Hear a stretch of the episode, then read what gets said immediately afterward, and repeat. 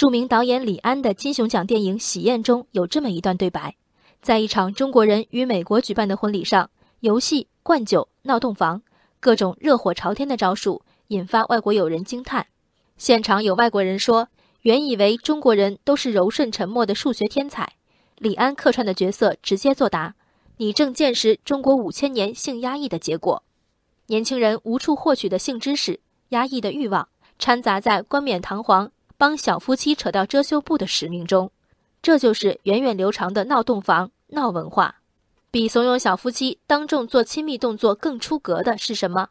过去两天，一段公公醉酒婚礼现场强吻儿媳妇的视频在网上流传。配文称，江苏盐城某国际酒店的婚礼现场，新郎父亲酒喝多了强吻新娘。其亲属随后发文表示，网上流传的该事件多个版本已严重影响家人生活。网民的恶意传播，让本是大喜之事变成全盐城人的笑柄。现在被这事儿闹的，女方家接受不了，希望网民至此为止，并反问：换作是你们家里人发生的，你们还会这么传吗？最后激愤的病句令我难以作答。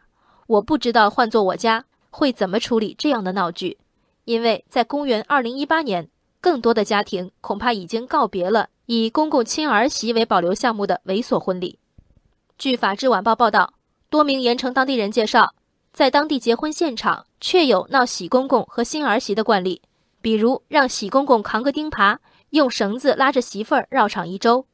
当地婚庆公司也称，婚礼上闹喜公公和新儿媳的风气已久，但绝大多数家庭闹的时候知道分寸，适可而止。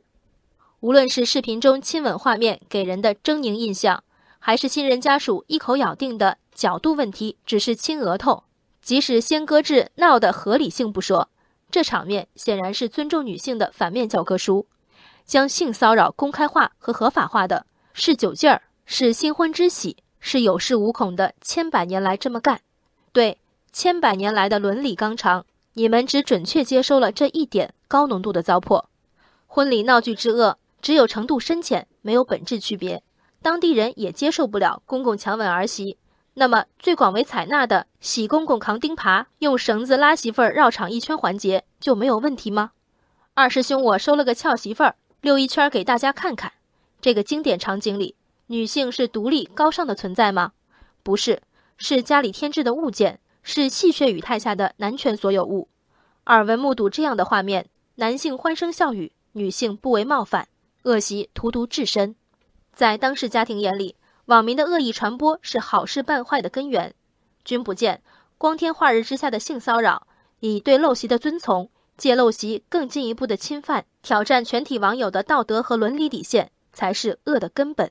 行丑事者不想着照照自己，却一心想让围观者闭眼。大言不惭，公公亲下儿媳妇儿闹点气氛而已的家属，凭什么要求网友点到即止？首先恶心你家媳妇儿的可不是网友。人生海海，见微知著。我是静文，往期静观音频，请下载中国广播 app 或搜索微信公众号“为我含情”。